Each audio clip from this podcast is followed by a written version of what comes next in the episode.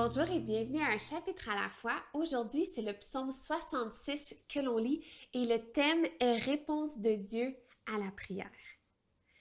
Poussez vers Dieu des cris de joie, vous, tous les habitants de la terre. Chantez la gloire de son nom, célébrez sa gloire par vos louanges.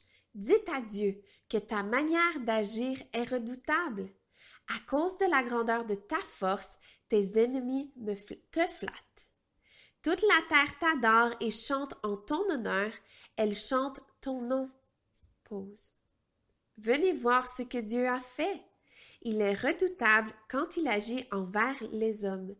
Il a changé la mer en terre ferme. On a traversé le fleuve à pied, alors nous nous sommes réjouis en lui. Il domine éternellement par sa puissance, ses yeux observent les nations, que les rebelles ne fassent pas les fiers.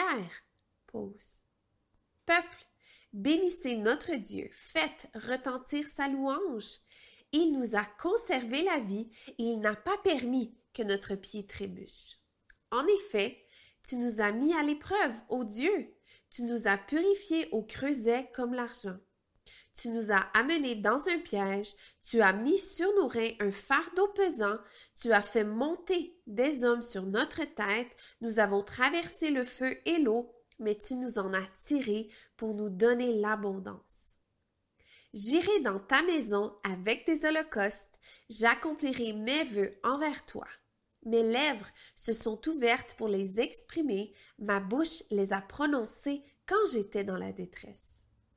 Je t'offrirai des bêtes grasses en holocauste, des béliers avec de l'encens, je sacrifierai des taureaux avec des boucs. Pause. Venez, écoutez, vous tous qui craignez Dieu, et je raconterai ce qu'il a fait pour moi.